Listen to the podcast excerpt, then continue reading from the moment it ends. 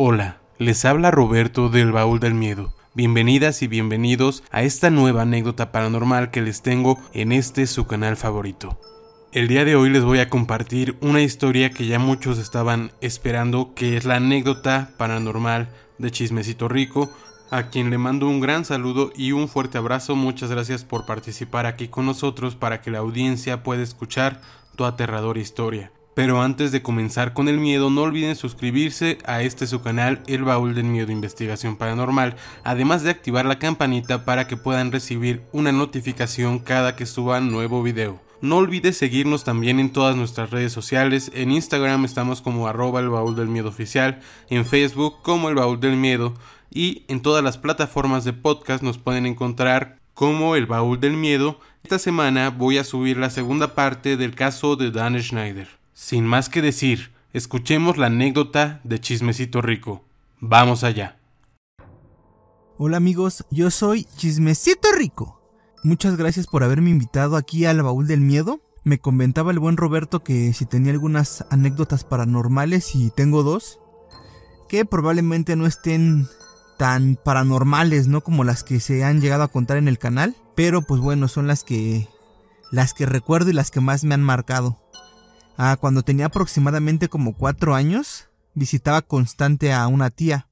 Y en esa ocasión estaba yo en su baño y esta tía tenía un espejo. Y recuerdo que al voltear al espejo, esto no, no pasaba previamente, ¿no? Sino ese día fue cuando empezó este suceso.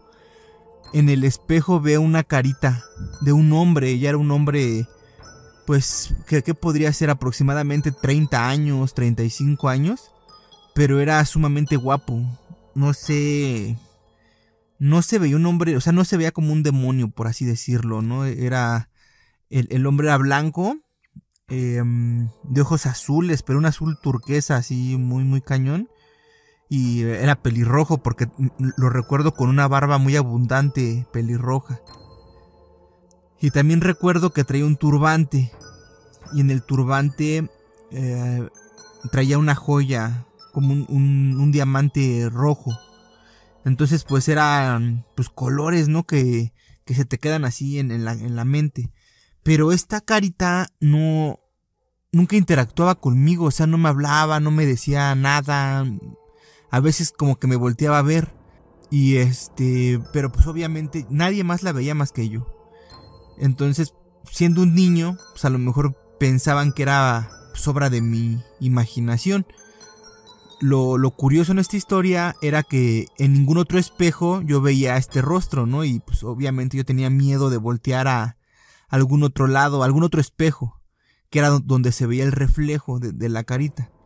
Y pues total, eh, construyeron en, en la casa de mi tía unos cuartos y bueno, movieron algunas cosas del patio y em, al avanzar los meses la carita desapareció yo regresaba a la casa de mi tía y pues obviamente yo ya no entraba a ese lugar porque pues yo la veía y pues, siendo un niño me causaba miedo. Pero pues jamás me, me habló, jamás la soñé, eso pues no, no sé cómo explicarlo, ¿no? solamente desapareció y la, yo, yo la he intentado buscar, ¿no? Un significado en internet, si alguien vio algo similar o no sé, pero no, o la descripción del hombre, ¿no? Pero tampoco, nunca he encontrado nada. Entonces, pues si a ustedes les... Si a ustedes les sucedió algo similar, pues igual estaría bien que lo, lo pusieran ahí en los comentarios. Porque sí, sí, sí estuvo muy chistoso. Mi, mi, teoría es que ahí en esa casa yo creo que había oro. Desgraciadamente mi tía ya no vive ahí. Pero estuvo muy extraño porque se veía un hombre muy abundante. Aunque era una pequeña, un pequeño rostro, se veía un hombre de, pues, de muchísimo dinero. Y yo no lo vi solamente una vez, ¿no? O sea, fue durante meses hasta que hicieron, como les comento, las obras y pues ya desapareció. Y bueno, a lo mejor esa no fue así como que tan paranormal, ¿no? Y, pero la siguiente la, recuerdo que ya estaba yo más grande. Entonces me, acuerdo que también es esas que, que, le llaman, ¿no? La parálisis del sueño, ¿no? Que no sabes si estás dormido o estás despierto, qué está pasando. Pero en esta ocasión fue muy curioso ya, ya me estaba quedando dormido y de repente escucho un zumbido. y al escuchar el zumbido como que pues, me despierto, ¿no? Me quiero mover y no puedo. Y ya pues me quedé pensando, ¿no? Así como, pues, ¿qué, qué está pasando? ¿No? Dije, pues a lo mejor es eso, ¿no? La parálisis del, del sueño. Y pues en ese momento decidí comenzar a rezar. Pero lo curioso fue que cuando yo empiezo a rezar, el zumbido en los oídos incrementa. Entonces, incrementa y se escucha más fuerte. Iba pero sumamente fuerte, ¿no? Yo lo escuchaba sumamente fuerte. Y entonces al, yo querer recordar el rezo, lo olvidaba. Lo olvidaba, lo olvidaba y, quería, y quería otra vez empezar, otra vez empezar y esa, esa cosa iba más fuerte, más fuerte y más rápido. Pues obviamente sí hubo un momento donde pues, sentí miedo, ¿no? Dije, ¿qué está pasando?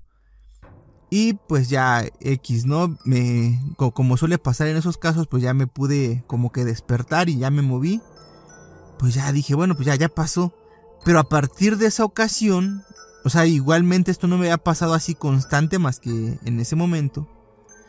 A partir de esa ocasión, em, empecé a, a tener esos, esos eventos de parálisis del sueño. Que no, que no te dejan mover, no te dejan mover, no te dejan mover. Y pues aproximadamente eran unas tres veces por semana, ¿no? Entonces pues ya, ya era una, constante, una constante. Ya el zumbido no, solamente era el que yo no me podía mover y pues yo supuestamente volteaba así a ver, eh, pues programo mi tele, ¿no? Entonces siempre hay luz, volteaba a ver así la pared o el techo y yo veía pues la luz de, de, mi, de mi televisión prendida. Eh, sucedió una, otra y otra vez y las, en las últimas ocasiones recuerdo que yo veía una sombra que se sentaba en mi cama, o sea, así en, en, esos momentos que no te puedes mover. Ah, recuerdo esta sombra, ¿no? Y eh, pues obviamente pues el, miedo me, invadía, ¿no? ¿no? No era algo normal. Y en la, en la última ocasión yo sentía, digo, como les comento, ¿no? Pues es en este momento donde te vas medio durmiendo y estás despierto y no sabes qué está pasando. Yo siento que se sientan en mi cama y veo así la sombra que, me está viendo como... La, sombra se sienta como espaldas de mí y me está viendo por su hombro. Entonces ya esto ya llevaba como aproximadamente un mes que, sucedía, que sucedía y sucedía. Pues ya yo me estaba hartando, ¿no? Entonces, pues ya em, yo había escuchado que si tú les hablas a estos entes o no sé qué es lo que, lo que aparezca en estos momentos con groserías, pues desaparecen.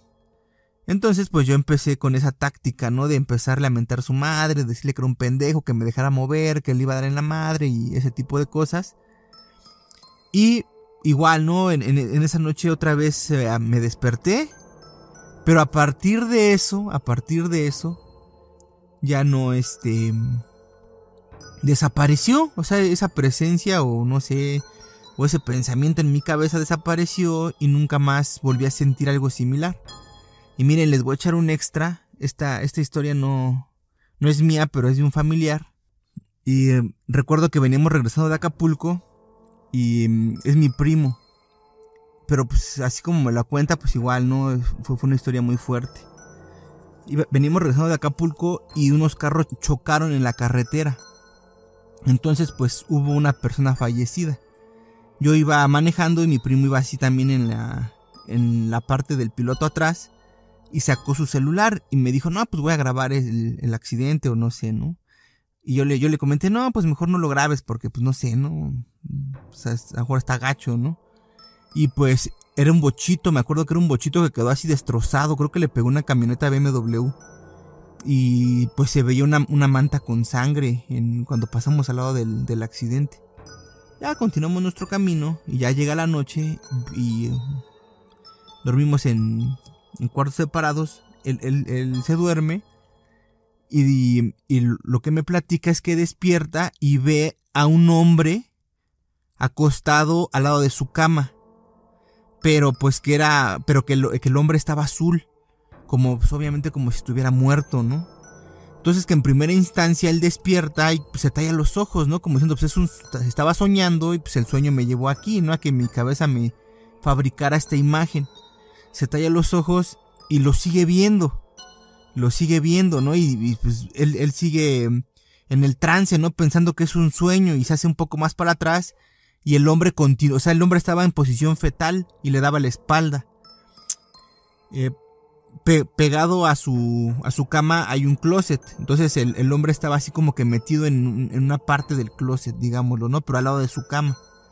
Él se espanta bastante, se para y mm, prende la luz. Y todavía cuando prende la luz voltea hacia atrás y ve, y, ve las piernas del, del hombre saliendo saliendo de su closet. Entonces, pues ya no sintió que era un sueño, ¿no? O sea, él ya no sabía qué estaba pasando. Y de hecho, aquí lo curioso es que donde estoy grabando fue donde apareció este pana. Pero pues esperemos no lo incomodemos, ¿no? O sea, que ya, que, que, que esa energía se haya ido. Entonces él, él, ve las piernas de, de, esta persona que pues él piensa que, o sea, él, él genuinamente pensaba que era un muerto. Y pues acude va por ayuda con un tío, ¿no? Que, que, duerme en un cuarto al lado y le dice, tío, tío, hay un muerto en mi cama, hay un muerto, hay un muerto en mi cuarto, hay un muerto en mi cuarto. Y mi tío pues dice, ¿qué onda? Y mi tío había pensado que me había matado a mí. Porque pues nos llevamos algo pesado. Entonces mi tío pues en el sueño dijo, no, este, este carnal ya mató al chismecito, dice. Y, viene aquí mi tío, ya los dos entran, y pues ya, ya no había nada, o sea, ya, ya había desaparecido ese, pues esa energía, ¿no? Puede ser que a lo mejor, pues con el hecho de tomar um, video del accidente, pues muchas veces las energías yo creo que se pueden pegar o se pueden venir contigo, no sé, me imagino que puede ser, ¿no? Que algo así haya pasado y pues digo, ya al final del día pues él le pidió una disculpa al, al, al del video y pues lo borró, ¿no? Y ya pues esas son mis mis historias más más de miedo que tengo, mis panas, igual no, no, no, no me ha pasado así algo que consciente, no, bueno, más que lo de la carita, pero pues era un niño, eso está muy, muy extraño. Pero ya en la, en la edad adulta, algo consciente que yo les pueda compartir, pues no, no me ha pasado algo tan fuerte y pues sinceramente espero que no me pase. Un saludo al canal, muchas gracias por invitarme y este fue Chismecito Rico. Ya saben que si llegaron hasta esta parte de la anécdota les agradezco mucho, no olviden suscribirse y activar la campanita y dejar aquí abajo en los comentarios qué explicación o qué pudo haber pasado en las historias que nos contó Chismecito Rico. Espero que hayan disfrutado esta anécdota, por mi parte es todo. Muchas gracias Chismecito por haber aceptado ser parte de esta sección de anécdotas del Baúl del Miedo.